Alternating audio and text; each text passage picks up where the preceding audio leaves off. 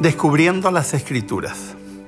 Estamos intentando acercarnos a este maravilloso libro con métodos de interpretación que nos permitan comprenderlo de manera adecuada. Hemos dicho que es importantísimo entender el estilo literario. Es importantísimo saber quién es el autor de un determinado texto, porque es una biblioteca de 66 libros, escritos por más o menos 40 autores en diferentes periodos, que abarcan más o menos 1700 años. Por lo tanto, hay formas de planteo entre un libro y otro que son abismalmente distintos.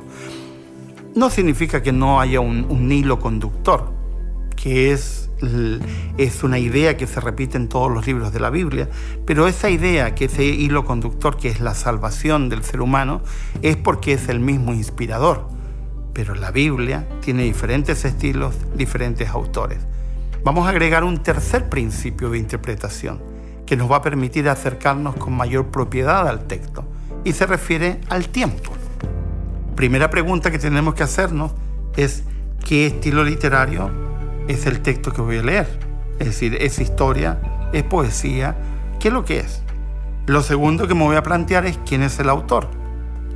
Un tercer factor importantísimo, la tercera pregunta es, ¿en qué momento fue escrito este libro? ¿Cuál es el tiempo en cual este libro fue escrito?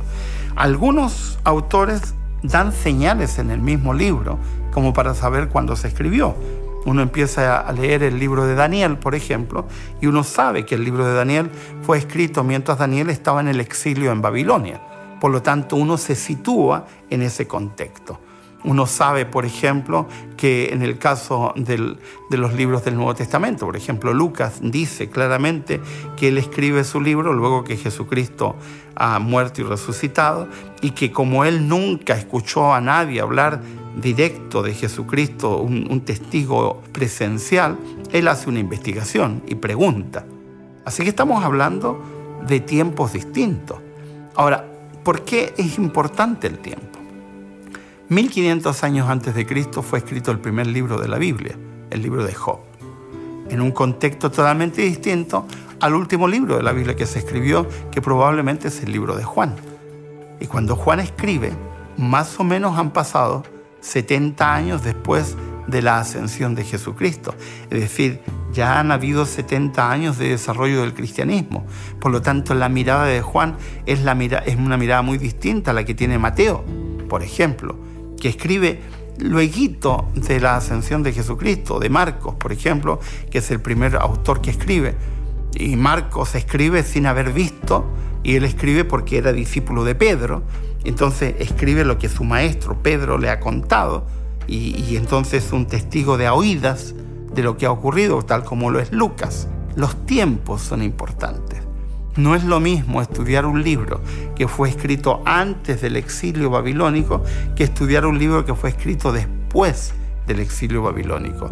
No es lo mismo estudiar una carta de Pablo que fue escrita al comienzo de su ministerio, como es el libro de Gálatas, que escribir una carta que fue escrita al final de su ministerio, cuando está a punto de morir, que es el libro de Filipenses. No es lo mismo estudiar el libro de Apocalipsis, que fue escrito cuando ya el cristianismo se había desarrollado, cuando el cristianismo ya estaba en plena expansión. No es lo mismo que leer un libro profético del Antiguo Testamento. ¿Qué, me, ¿Qué hace el tiempo? Me orienta, me da pautas. Si yo quiero estudiar el libro de Apocalipsis, que fue escrito más o menos en el año 90 después de Cristo, que tengo que entender la terminología que utiliza Juan. ¿Por qué utiliza esa terminología? Porque era la que utilizaba la gente a la cual él se dirigió, que eran las siete iglesias de Galacia. Y cuando él se dirigió a esas siete iglesias, eh, él se dirigió con un lenguaje que ellos podían entender, se dirigió con imágenes que podían entender, se dirigió con, con símbolos que ellos podían entender. Entonces, ¿qué, qué tengo que hacer? Explorar qué entendían los contemporáneos de esas personas por las imágenes, los conceptos o los símbolos que se usaban en ese tiempo, que fueron los que utilizó Juan para transmitir su mensaje. Y así sucesivamente. En otras palabras, si yo conozco el tiempo, eso me va a guiar. Ahora, ¿cómo conozco el tiempo? la mayoría de las Biblias tiene introducción. Leamos la introducción, porque eso nos va a guiar. Cada libro, en algunas Biblias tiene la introducción para ese libro en particular y te sitúa en la historia de ese libro. Por lo tanto, este principio es fundamental para entender las escrituras.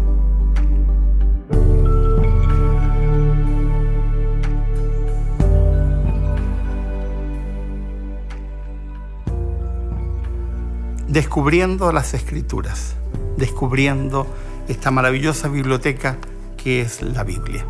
Una biblioteca compuesta por 66 libros escritas en un periodo de más o menos 1700 años por más o menos 40 autores. ¿Y por qué estoy usando la expresión más o menos? Porque no tenemos certeza absoluta, porque hay libros que no sabemos quién los escribió, o secciones de libros, como el libro de los Salmos, por ejemplo. Pero más o menos tenemos una idea aproximada. Para acercarnos necesitamos tener principios hermenéuticos. Hemos dicho que necesitamos conocer quién es el autor, cuál es el estilo literario, cuál es el tiempo en cual fue escrito un determinado libro. Hoy día tenemos que agregar un elemento más, un cuarto principio de interpretación bíblica.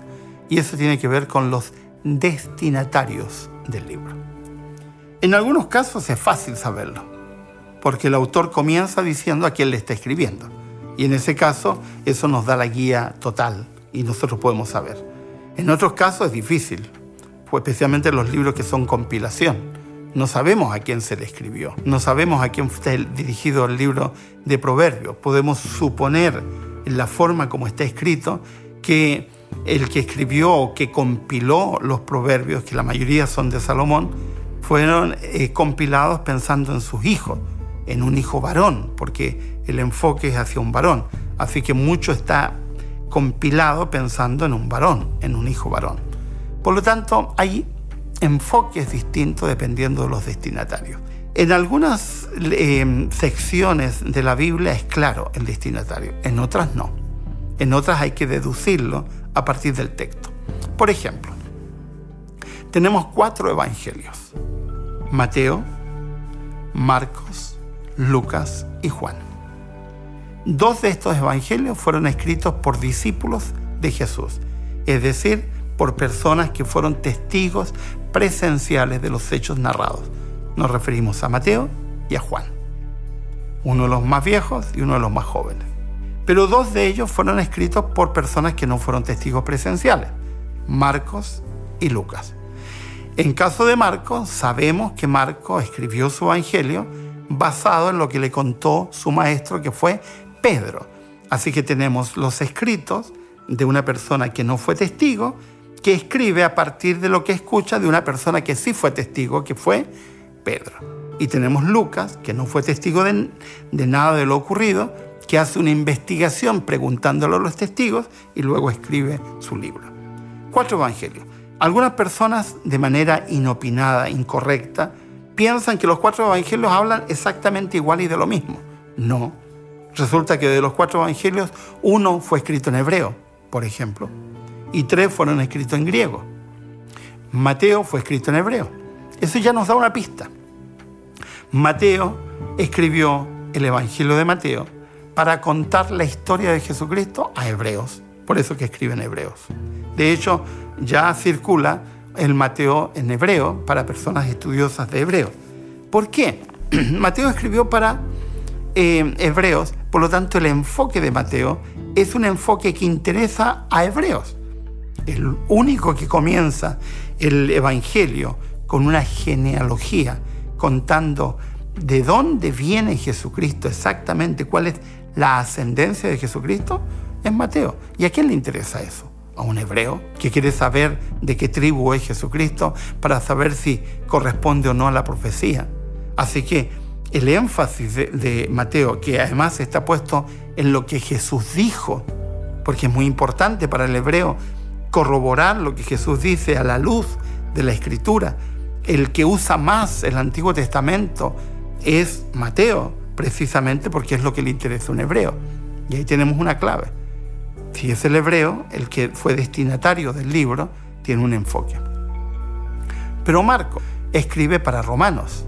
De hecho, la mayor parte de palabras en latín que aparecen en los evangelios están en el libro de Marcos, precisamente porque Marcos presenta a Jesús a los romanos.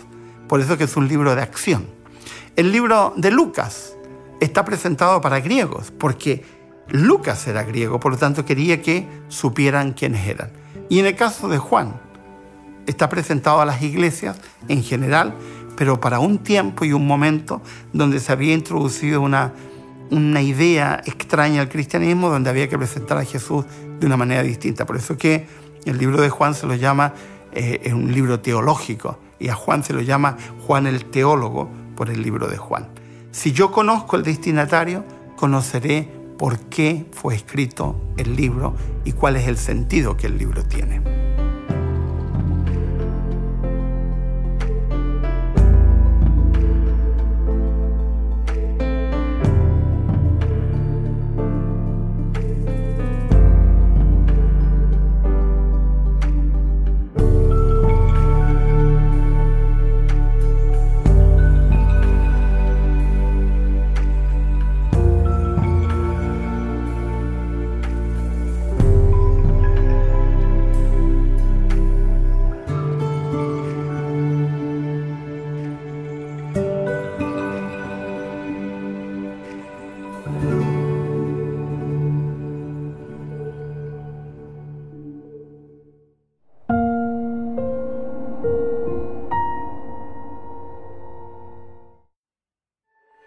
¿Quieres realizar cursos gratuitos sobre salud, familia, temas espirituales y mucho más? Entra ahora en quecurso.com y disfruta de cursos tan interesantes como La verdad en dos minutos, Salud y vida, Embarazados, Frente al dolor, A través del Apocalipsis o Valores de siempre, entre otros. Recuerda, quecurso.com.